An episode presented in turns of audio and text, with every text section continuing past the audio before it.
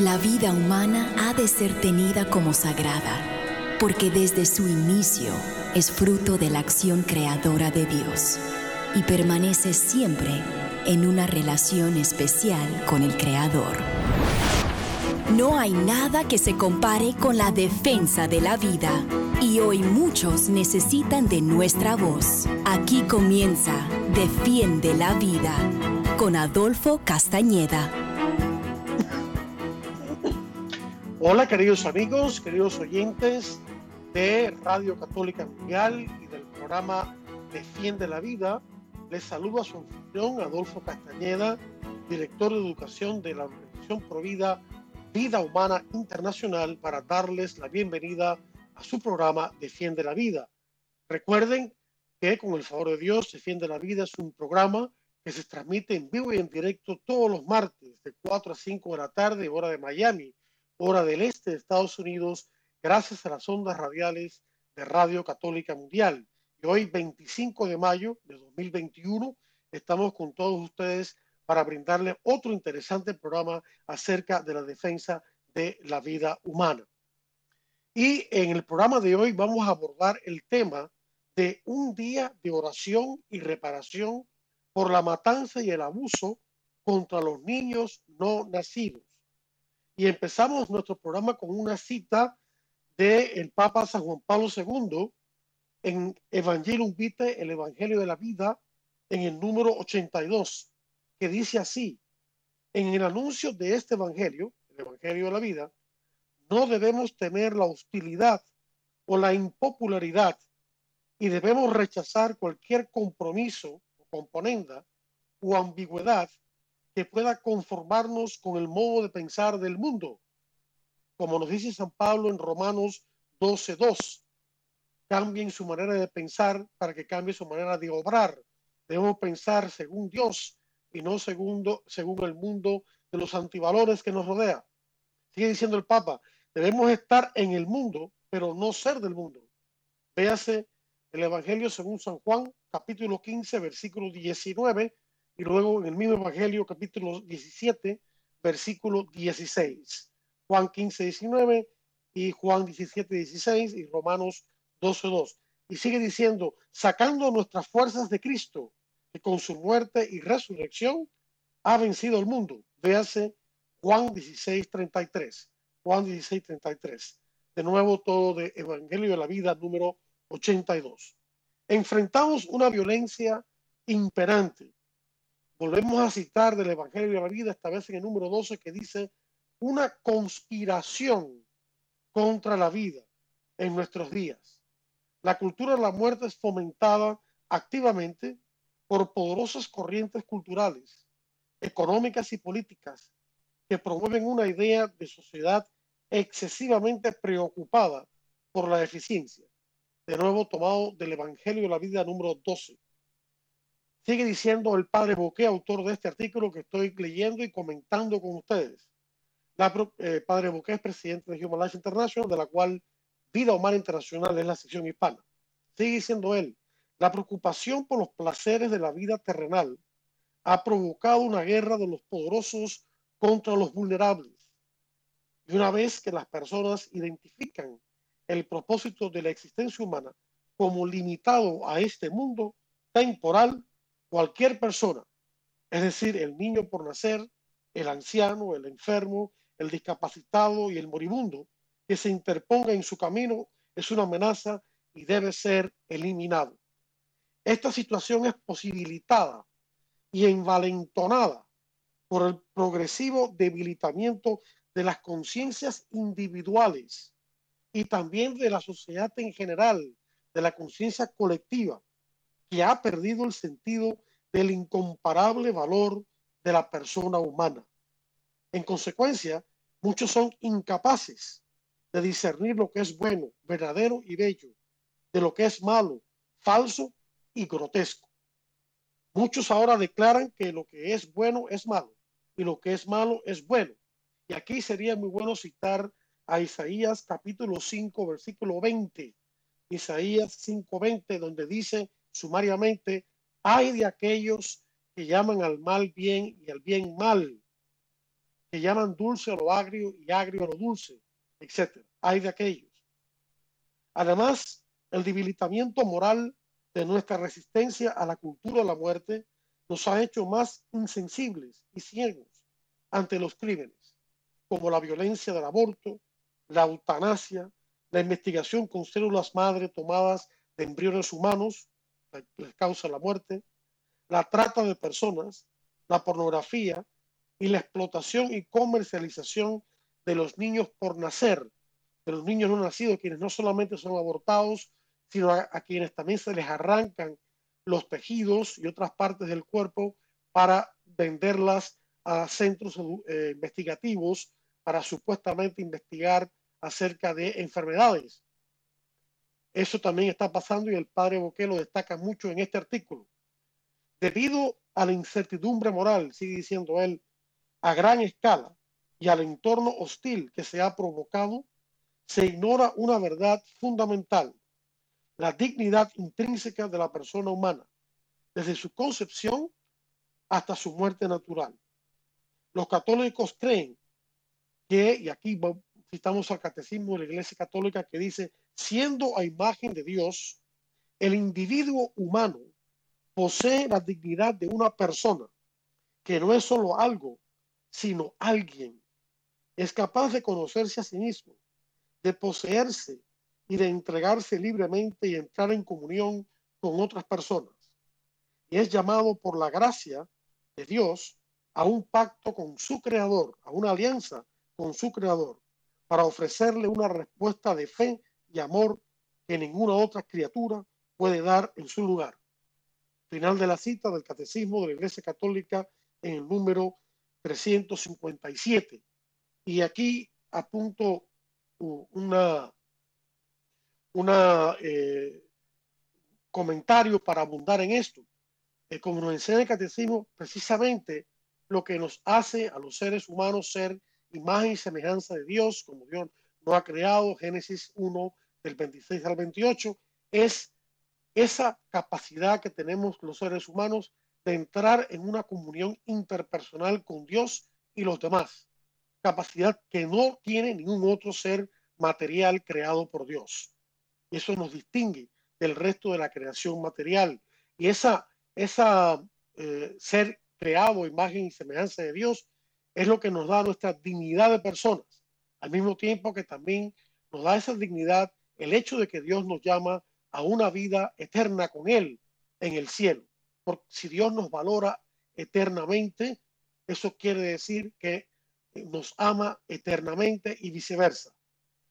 Sigue diciendo el padre Bouquet, siempre que se pasa por alto, se devalúa o se rechaza la dignidad, que es el valor inconmensurable de la persona humana. La dignidad de una persona humana. Se ignora algo esencial y las consecuencias de tal acto para la sociedad y la cultura son de gran alcance, son desastrosas y de gran alcance. La persona humana es el fundamento de una visión moral de la sociedad como anuncia el compendio de la doctrina social de la Iglesia. Y citamos, del hombre, el ser humano, por tanto, trae su origen la vida social, que no puede renunciar a reconocerlo como sujeto activo y responsable. Y a él deben estar finalizadas todas las expresiones de la sociedad. Final de la cita del número 106 del compendio de la doctrina social de la Iglesia en el número 106. En otras palabras, el sujeto y fin de todas las actividades de la sociedad debe ser la persona humana. No hay razón por la cual eh, defender la persona humana que no sea su dignidad. En otras palabras, la dignidad de la persona humana es lo que justifica todo lo demás y no el que produzca algo o el que sea eh, saludable u otras características positivas, ¿no? Sino simplemente por ser persona humana. El ser persona humana es la razón por la cual hay que fomentarla y deber, y no al revés. Por lo tanto, los seres humanos deben ser tratados como fines en ellos mismos y no como medios para fines egoístas. La vida humana debe ser valorada infinitamente y tratada con el respeto debido a una persona humana, hombre o mujer. Es una persona por quien es, por ser lo que es, no por lo que puede hacer o por las funciones que puede llevar a cabo. Por tanto, toda persona tiene un valor inconmensurable, un valor que no se puede medir. Es un valor más importante que las cosas y es sujeto de ciertos derechos fundamentales en virtud de lo que es. Y aquí el padre Roque vuelve a citar al catecismo de la Iglesia Católica que dice el respeto a la persona humana implica el respeto a los derechos que, que se derivan de su dignidad como criatura. Estos derechos son anteriores a la sociedad y deben ser reconocidos por ella. Final de la cita del Catecismo de la Iglesia Católica en el número 1930. En otras palabras, los derechos que tenemos no vienen del gobierno, no vienen de la sociedad, vienen de Dios y por tanto son anteriores al Estado y la sociedad, los cuales deben, tienen el grave deber de respetarlos y, tutelarlos con sus leyes.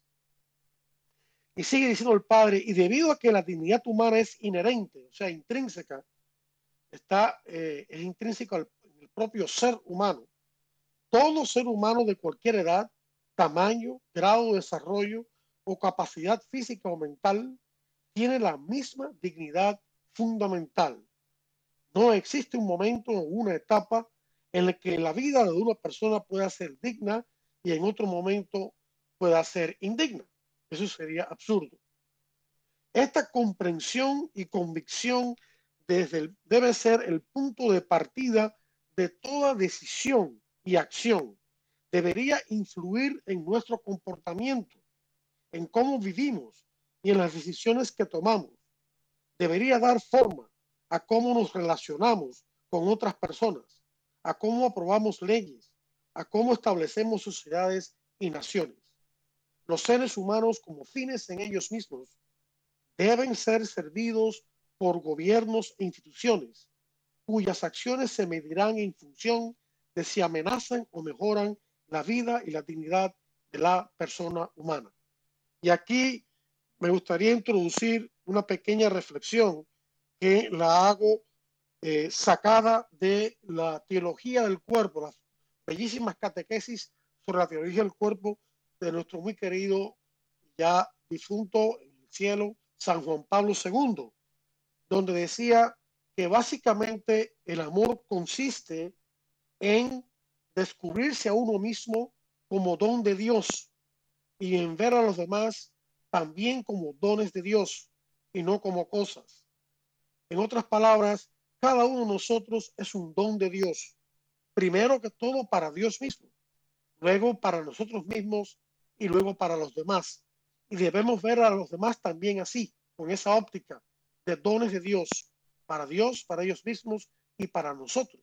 Y acoger y darnos a ellos como con el don de nuestra propia persona y acogerlos a ellos como dones de Dios y no tratarlos egoístamente como fines, perdón, como cosas, como si fueran cosas en vez de fines en ellos mismos. Esa es la esencia del amor descrito a nivel así natural y también teologal. Tratar a los demás como fines en ellos mismos y nunca como cosas y tratarlos ya teologalmente, de, es decir, en base a la revelación divina, como dones de Dios y no como cosas. Esta, eh, sin embargo, dice el padre Boqué, eh, trágicamente, muchos gobiernos e instituciones no pasan la prueba, la prueba de tratar a las personas respetando su dignidad, su valor intrínseco y absoluto. Hay un tren de crímenes contra la dignidad humana, lo que algunos han llamado una cadena de muerte. Una cadena de muerte comenzando con el ataque a los más vulnerables de la familia humana, los bebés no nacidos, y su matanza a escala industrial, y en la extirpación de sus tejidos y otras partes del cuerpo para su comercialización, para su tráfico. A nivel mundial, cada día, más de 150 mil niños por nacer son víctimas del delito del aborto. E, esto se traduce de 50 a 60 millones de vidas sesgadas por el aborto al año en todo el mundo. Esto significa que en los últimos 50 años, hasta 2.500 millones de niños por nacer han sido deliberadamente aniquilados por medio del aborto. La gravedad de estos crímenes cometidos por la industria contra la vida en constante expansión con sus socios biomédicos y farmacéuticos no puede ignorarse ni permitirse que continúe. La tarea principal que tenemos ante nosotros, por lo tanto, es echar abajo los muros de ofuscación y engaño y mostrar al mundo quién está en el centro de este debate, la persona humana. A propósito de esta idea que muy bien expresa el padre Boquet, también está en el Evangelio de la Vida. El Santo Padre nos llama en el número 100 de esa encíclica a, eh, a través de nuestro testimonio, a través de la palabra, de la persuasión, con respeto y amor, a echar abajo los muros que están en la mente y los corazones de muchos de nuestros contemporáneos y que les impiden ver, los ofuscan, les impiden ver la dignidad de cada persona humana desde su concepción hasta su muerte natural. Y aquí introduzco una nota importante. Aprovechamos la oportunidad para una vez más aclarar que nada de lo que estamos diciendo acá, de lo que dice este artículo, implica que Human Life International, Vida Humana Internacional y el resto del auténtico movimiento pro vida estén condenando a las mujeres que abortan o a otras personas que se hayan involucrado en un aborto. Condenamos el aborto, no a las personas. A ellas les invitamos a la conversión y a la sanación.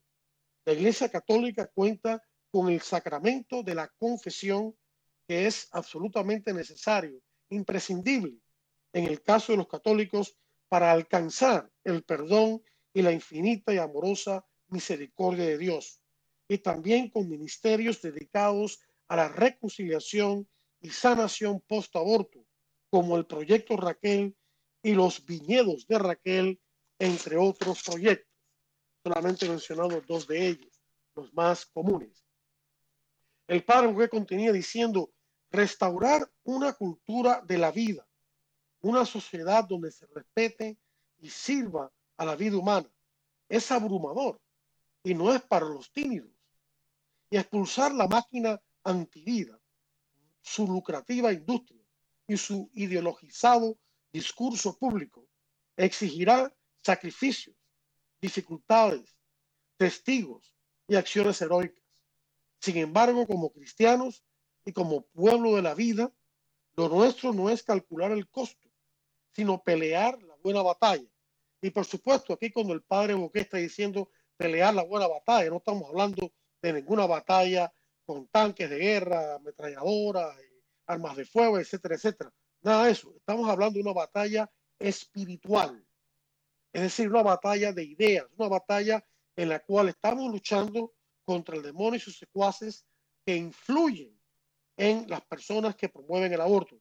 No estamos diciendo que estas personas están poseídas por el diablo, que estamos diciendo que como todo el mundo todos los tiempos el diablo trata de influir en su mente, en su voluntad y en su conducta.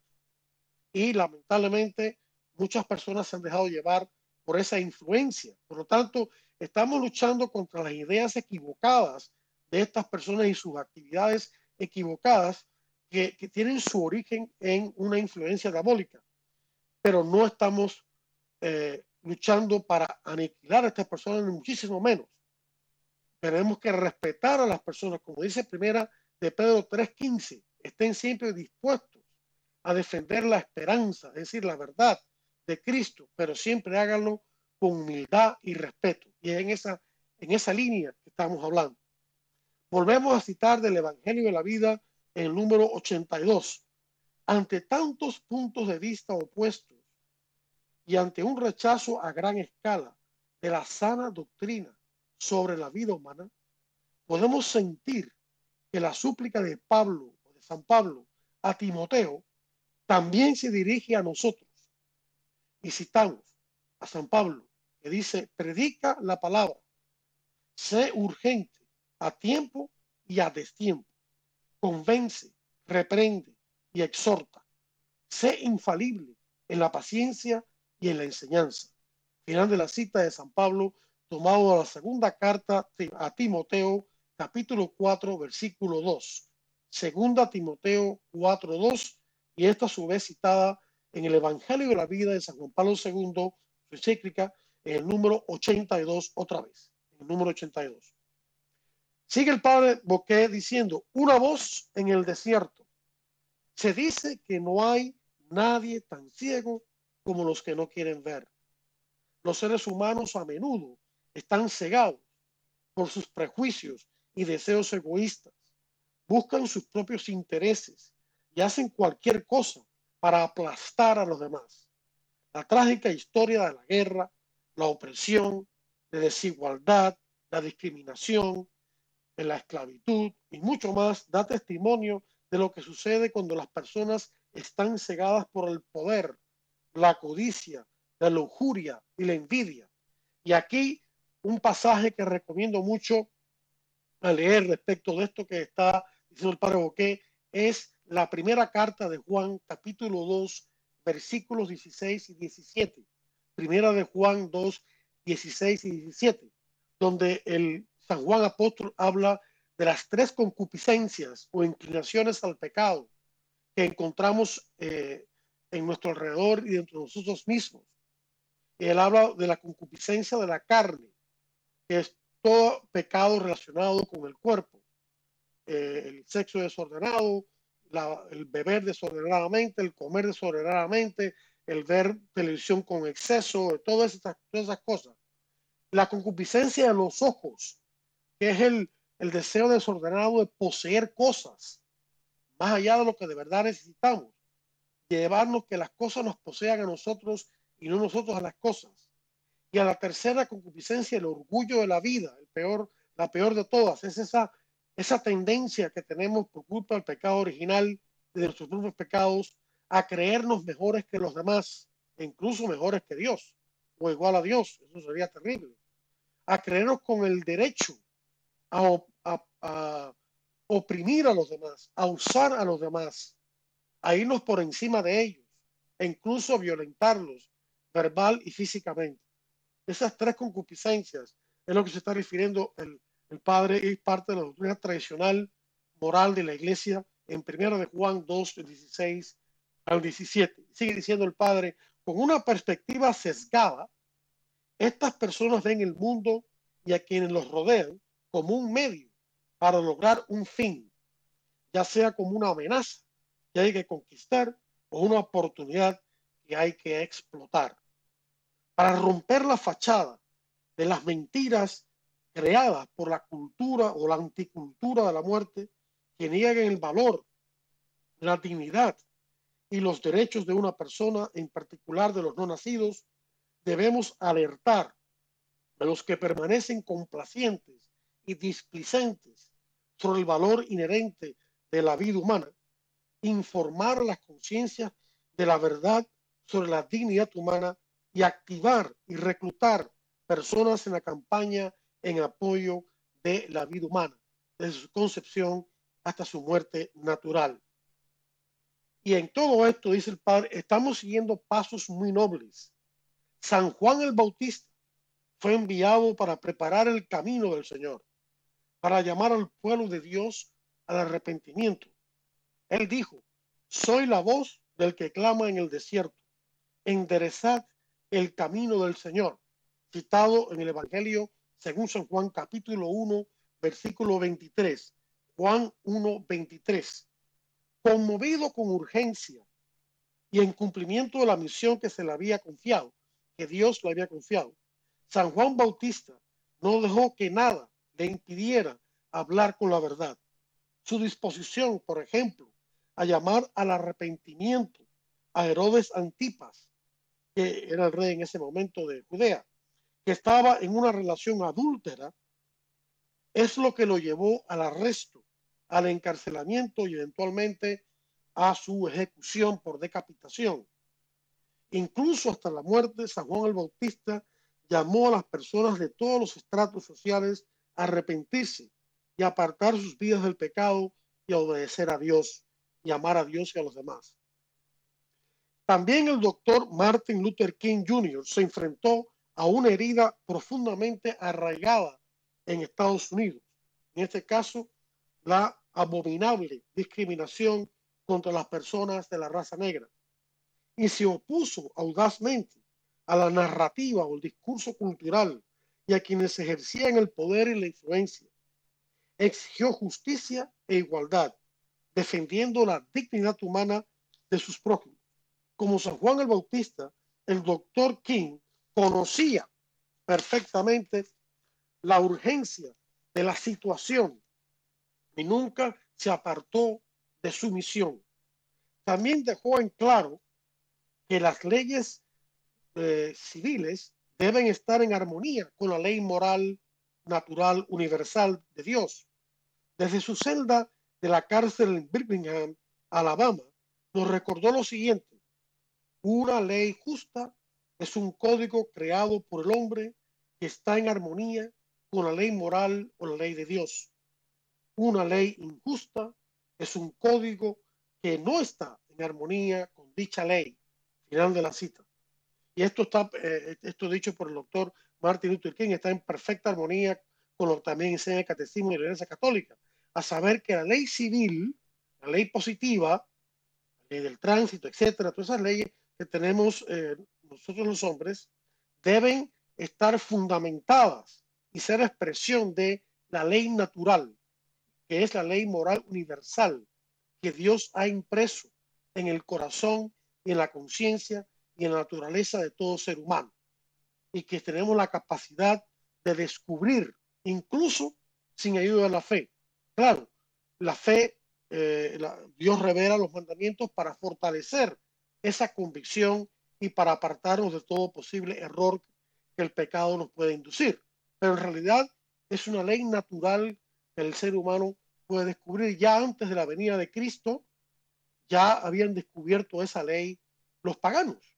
Hay una cita que no, no tengo delante de mí en estos momentos, pero magnífica del Catecismo de la Iglesia Católica, donde cita a Cicerón, un filósofo y orador pagano romano, más o menos de la época de Cristo, después de Cristo, que, donde habla de cómo la ley natural es inmutable y cómo todos deben obedecerla y que nadie debe desobedecerla. Es increíble. El Catecismo de la Iglesia Católica cita a un pagano porque este pagano estaba claro con respecto a la existencia de la ley moral natural, sin haber escuchado de Cristo o haber leído los evangelios ni cosa que se parezca. ¿Por qué? Porque Dios eh, reparte su verdad en todo el mundo.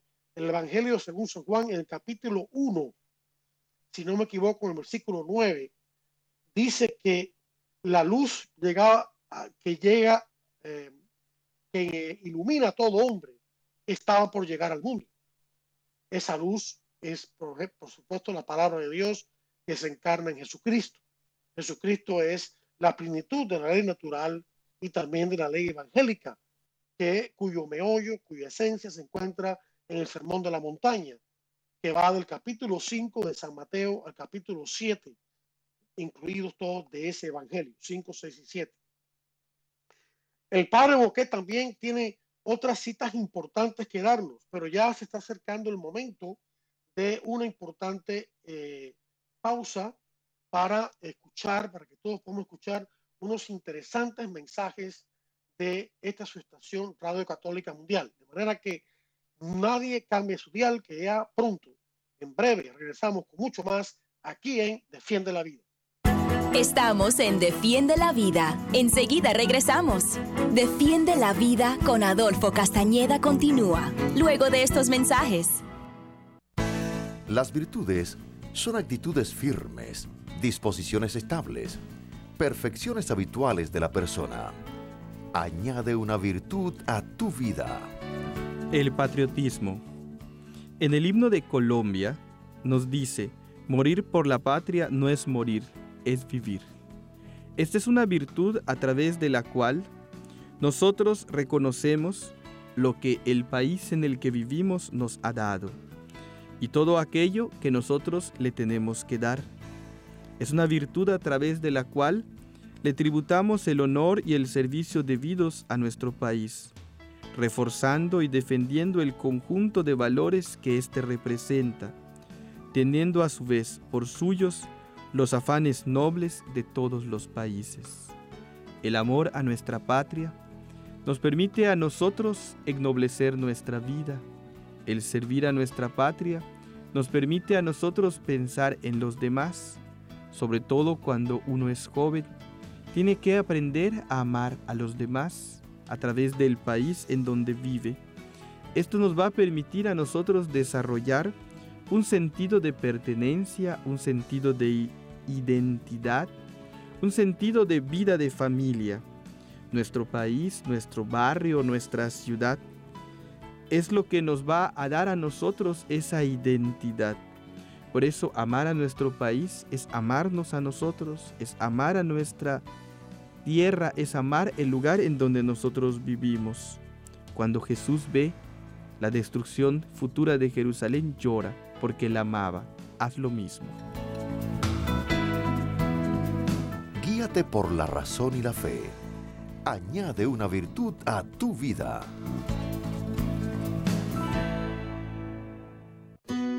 Hola queridos amigos, soy la hermana María Yerut del Sagrado Corazón de Jesús de las Hermanas Comunicadoras Eucarísticas del Padre Celestial. Dice el Salmo 3 en el versículo 3, Pero tú, Yahvé, eres mi escudo, tú mi gloria, tú quien me hace erguir la cabeza. ¿Cuántos hoy en día andan con la cabeza agachada? ¿Cuántos tienen una tristeza que invade su corazón? Hoy el Señor nos invita a que Él es nuestro escudo, a que Él es nuestra gloria, a que por Él podemos levantar nuestra cabeza para seguir caminando en la vida, para enfrentar los problemas que tengamos. La depresión es un gran tormento de hoy en día y solo se cura frente al Señor, con la ayuda del Señor, con su fortaleza. Hoy el Señor te invita a que tus fuerzas las encuentres en su amor, en su corazón. Que Dios te bendiga. Un mensaje de EWTN, Radio Católica Mundial.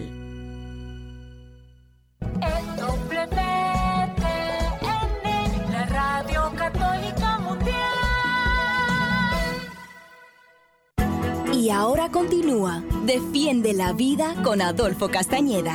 En vivo por Radio Católica Mundial. Defiende la Vida con Adolfo Castañeda. Continúa ahora. Muy bien, queridos amigos, eh, bienvenidos de vuelta a su programa Defiende la Vida. Su anfitrión, un servidor, Adolfo Castañeda, eh, les invita a escucharlo, a continuar escuchándolo Recuerden, para aquellos que quizás se han, sintonizado ahora y no lo sepan, Defiende la Vida es un programa que con el favor de Dios se transmite todos los martes en vivo y en directo de 4 a 5 de la tarde, hora de Miami, hora del este de Estados Unidos a todo el mundo, gracias a las ondas radiales de Radio Católica Mundial. Y hoy martes 25 de mayo de, de 2021, estamos con todos ustedes compartiendo un interesantísimo e importantísimo tema que viene de un artículo, el más reciente, del padre Shannon Bouquet, presidente de Human Life International, de la cual Vida Humana Internacional, del cual yo soy director de educación en la división o sección hispana. El tema es un día de oración y reparación por la matanza y el abuso contra los niños no nacidos. Y el, y el padre, en la primera parte de, este programa que hemos compartido su artículo y comentado, eh, ha detallado muy bien lo que en realidad significa la dignidad humana que debe ser respetada. Para decirlo en forma resumida, la dignidad humana se refiere al valor intrínseco y absoluto que posee toda persona humana por el mero hecho de ser persona y no porque tenga o no tenga aquella u otra cualidad o posesiones o dinero, lo que sea, sino en su ser mismo. Toda persona humana de su concepción hasta su muerte natural posee este valor, esta dignidad que nunca se pierde, ni por enfermedad ni por nada. Nunca disminuye. Todos tenemos la misma dignidad fundamental, como dijo el Padre. Y aquí el Padre ha citado, hemos visto que citó en la, primera parte del programa, eh, citó del Catecismo de la Iglesia Católica citó eh, de lo que dijo San Juan Bautista, eh, recogido esa cita en el Evangelio según San Juan, citó lo que nos enseñó el, doctor Martin Luther King quien luchó contra la discriminación en Estados Unidos, porque también es una defensa eh, de la vida humana. Y ahora cita a la, Madre Teresa de Calcuta. El padre Boqué dice, durante el desayuno nacional de oración en Washington, D.C., en 1994, la Madre Teresa de Calcuta se atrevió a decir lo que pensaba sobre un tema crucial, el derecho a la vida. Y citamos sus palabras. Mediante el aborto, la madre no aprende a amar, sino que mata incluso a su propio hijo para solucionar sus problemas. Y mediante el aborto, a ese padre se le dice que no tiene que asumir ninguna responsabilidad por el hijo que ha traído al mundo. Es probable que el padre ponga a otras mujeres en el mismo problema. Entonces el aborto solo conduce a más abortos. Cualquier país que acepte el aborto no está enseñando a su gente a amar, sino a usar la violencia para conseguir lo que quieren. Es por eso que el mayor destructor del amor y de la paz es el aborto. Final de la cita. Y aquí repito lo que digo, dije al, el comienzo del programa para aclarar eh, cualquier duda o, calmar cualquier desesperanza, angustia que pueda haber. Aquí no estamos condenando a nadie que se haya involucrado en un aborto, ni la mujer que abortó, ni las otras personas que le indujeron a hacerlo, etcétera, etcétera, etcétera. Estamos condenando el aborto, el aborto directo y provocado. Eso es lo que estamos condenando. A las personas, de nuevo, las invitamos a, al arrepentimiento, a cambiar de vida y en el caso de los católicos, a la confesión, la cual es imprescindible, absolutamente necesaria para poder comulgar y un día llegar al cielo. Y la Iglesia Católica también cuenta en este país, en otros, con ministerios de sanación y reconciliación post-aborto, que casi siempre se llaman Proyecto Raquel o Viñedos de Raquel o Proyecto Guadalupe u otros nombres así. Continúa entonces el padre Boqué diciendo, a la Madre Teresa no le preocupaba que sus palabras fuesen ofensivas para algunos o lo que otros pudieran pensar de ella. Estaba totalmente comprometida con el urgente asunto que tenía entre manos. Nosotros también tenemos un asunto urgente entre manos. La masacre y la explotación de los niños por nacer. Estamos ante una terquedad, una tosudez, una falta de voluntad para denunciar una injusticia. La misma tendencia que llevó a gran parte del mundo a negar la personalidad y el valor de las personas de la raza negra de otras razas esclavizadas, ahora se manifiesta en la forma en que se trata a los niños por nacer. Y aquí introduzco un comentario.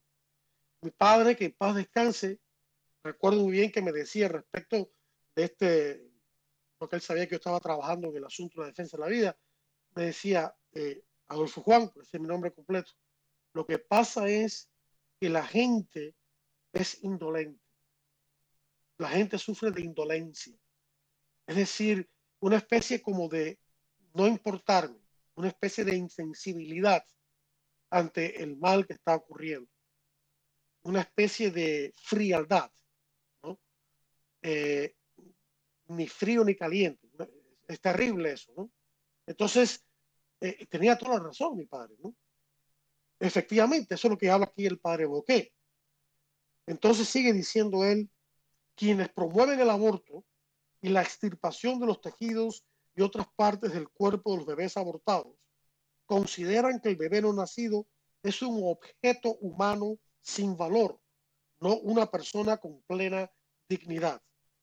Esto es análogo a decir la barbarie de que un afroamericano no es una persona completa debido al color de su piel, algo verdaderamente abominable y nefando, ¿no? Que no solamente es un pecado contra esas personas, es un pecado contra el corazón mismo de Dios. ¿Por qué? Porque estas personas han sido creadas como todo el mundo, a imagen de Dios. Y los que discriminan a esas personas están diciendo, no, tú no eres imagen de Dios, tú eres menos que eso, yo no acepto la enseñanza de Dios. Por lo tanto, es un pecado contra Dios mismo, también, mis queridos hermanos. Y dice el padre Boqué, o eres una persona o no lo eres. La personalidad es inseparable de la humanidad. Todo ser humano es persona humana y sujeto de derechos y deberes. A pesar de la plétora de eufemismos, es de frases bonitas y engañosas, cuidadosamente elaborados y diseñados para arrojar un manto de confusión sobre la vida del bebé no nacido. Esta nueva vida desde el momento de la concepción es un ser humano vivo, una persona humana con una dignidad inalienable e inmutable. Es una persona humana completa en su ser. Sí, es verdad. Se va a desarrollar físicamente, intelectualmente, socialmente, después con que todas esas cosas. Y está llamada por Dios mismo a desarrollarse moral y espiritualmente y a poner en acto sus potencialidades. Pero ya es desde el mismo comienzo de su concepción una persona humana completa, con plena dignidad y que es sujeta, sujeto de derechos que deben ser respetados absolutamente, comenzando por su derecho inalienable a la vida. Esto que quede bien claro. O eres una persona humana o no lo eres, dice el párrafo, que la personalidad es inseparable de la humanidad. Y a pesar de la plétora de eufemismos diseñados para confundir a la gente, esta nueva vida, desde el momento de la concepción, reiteramos, es un ser humano vivo, una persona humana con una dignidad inalienable e inmutable, incambiable. Los actos intrínsecamente amados, como el aborto y la extracción de tejidos y partes del cuerpo de un bebé abortado, entran en conflicto total con la ley moral universal. Su objeto es el mal. Estos actos nunca se pueden realizar en ninguna circunstancia y con ningún pretexto. Y es un pecado grave también respaldar o promoverlos deliberadamente, apoyarlos. También es un pecado mortal hacer eso. El catecismo de la Iglesia Católica también deja perfectamente claro que un acto intrínsecamente malo, sea, malo en sí mismo, no puede justificarse simplemente porque la persona que lo realiza pretendía obtener un bien o por las circunstancias que rodeaban el caso.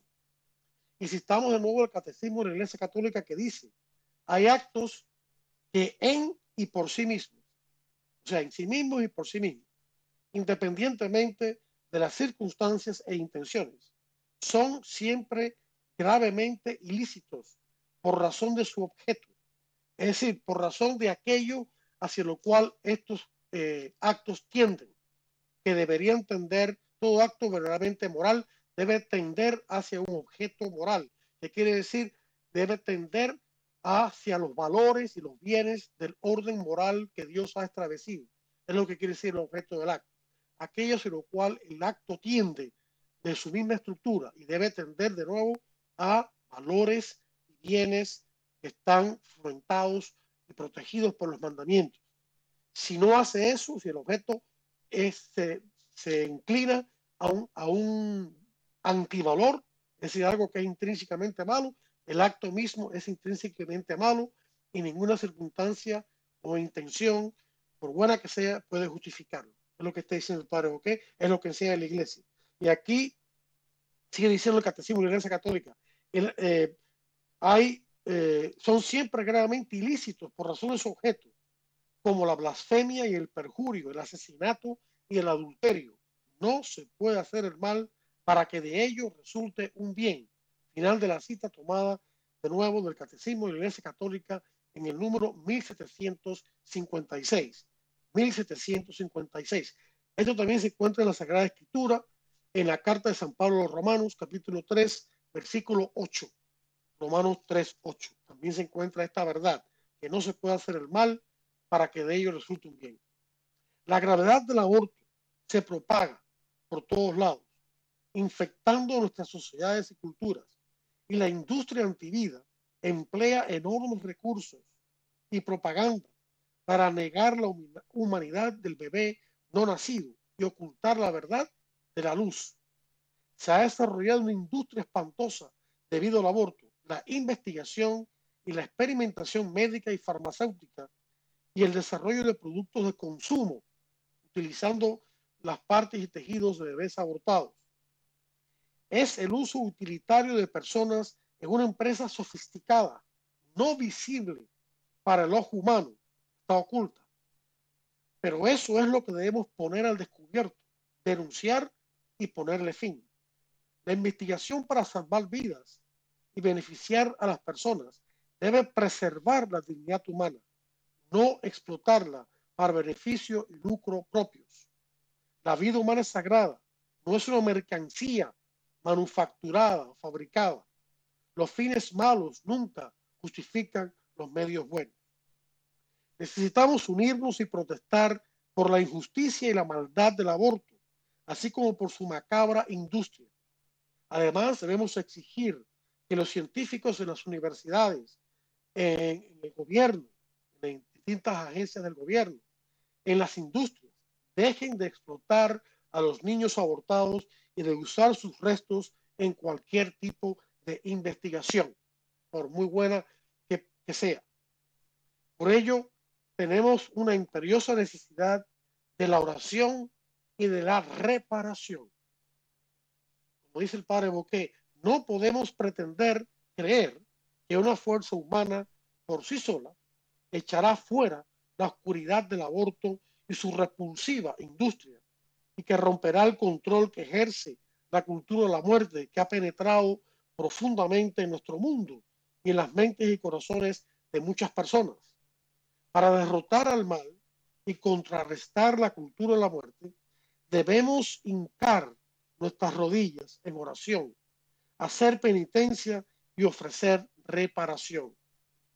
Después de mucha oración, reflexión y deseo de llamar más la atención sobre la difícil situación de los bebés no nacidos.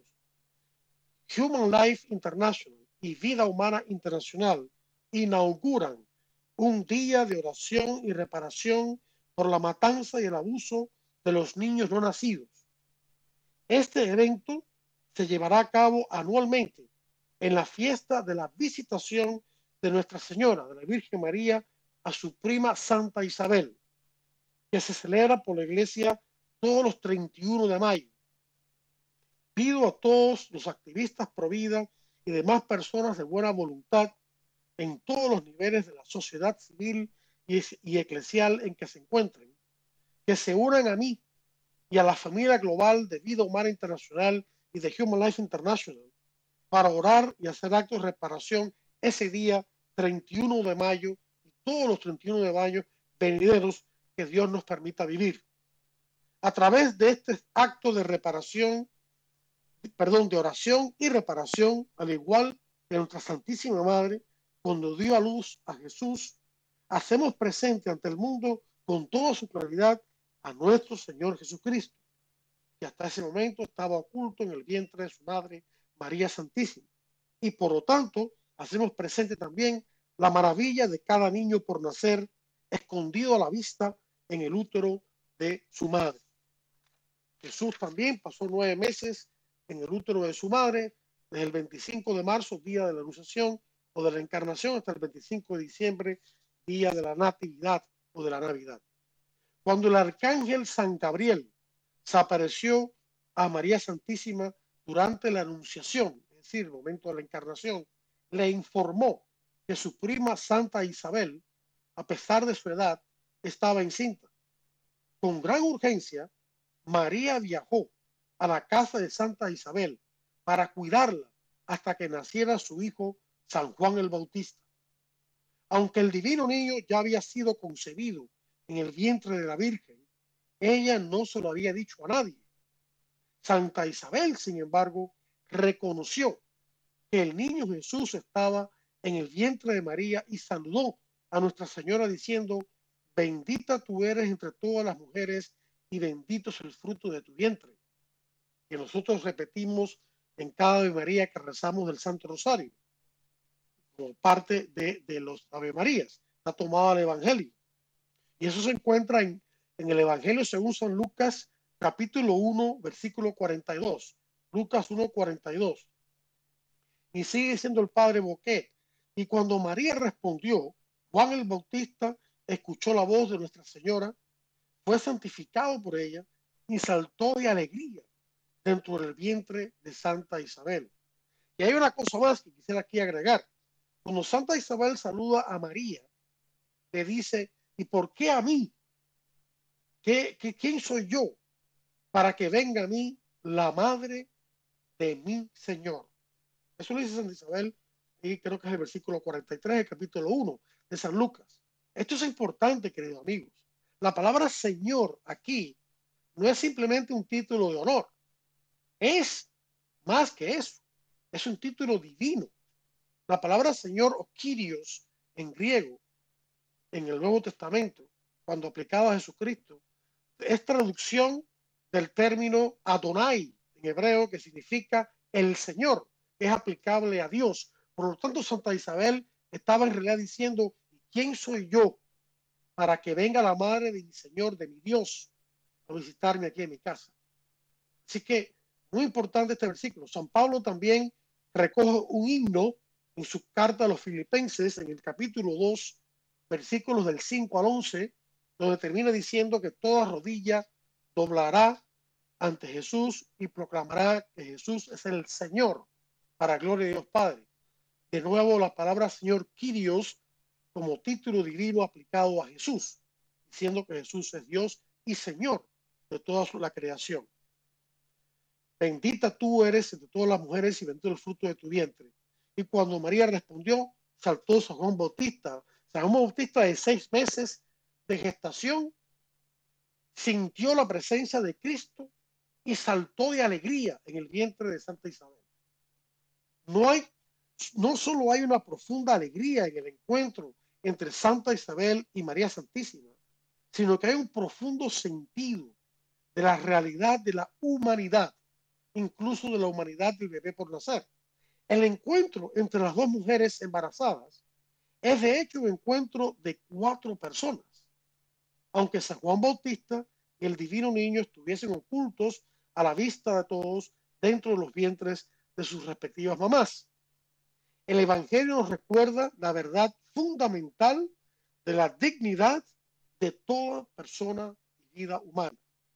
Por eso Vida Humana Internacional y Human Life International han elegido la visitación, que es como se llama este misterio, este evento en los evangelios, en la vida de María y de Jesús, han elegido la visitación de Nuestra Señora para inaugurar el día de reparación y de oración o en defensa de los niños nacidos. Los crímenes contra la dignidad humana, especialmente contra la dignidad del bebé por nacer, nunca cesarán a menos que exijamos su fin, su fin total e inequívoco e irreversible. Esta es la hora de solidarizarse con los no nacidos. Unámonos en este esfuerzo, dando testimonio de la verdad. En los próximos días, previos al 31 de mayo, visite el sitio web de Human Life International, hli.org, hli.org.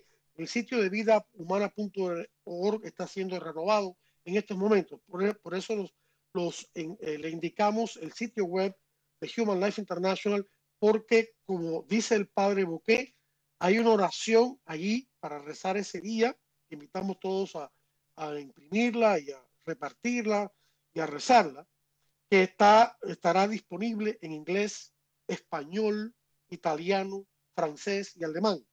Y está en formato PDF, por lo que se puede descargar, imprimir y distribuir. Esto es todo por hoy, queridos amigos. Que Dios les bendiga. No fallen ese día de la, de la oración y reparación 31 de mayo Unámonos todos en oración. Que Dios los bendiga. Los invito la próxima semana para otro interesante programa de Defiende la Vida. Hasta entonces.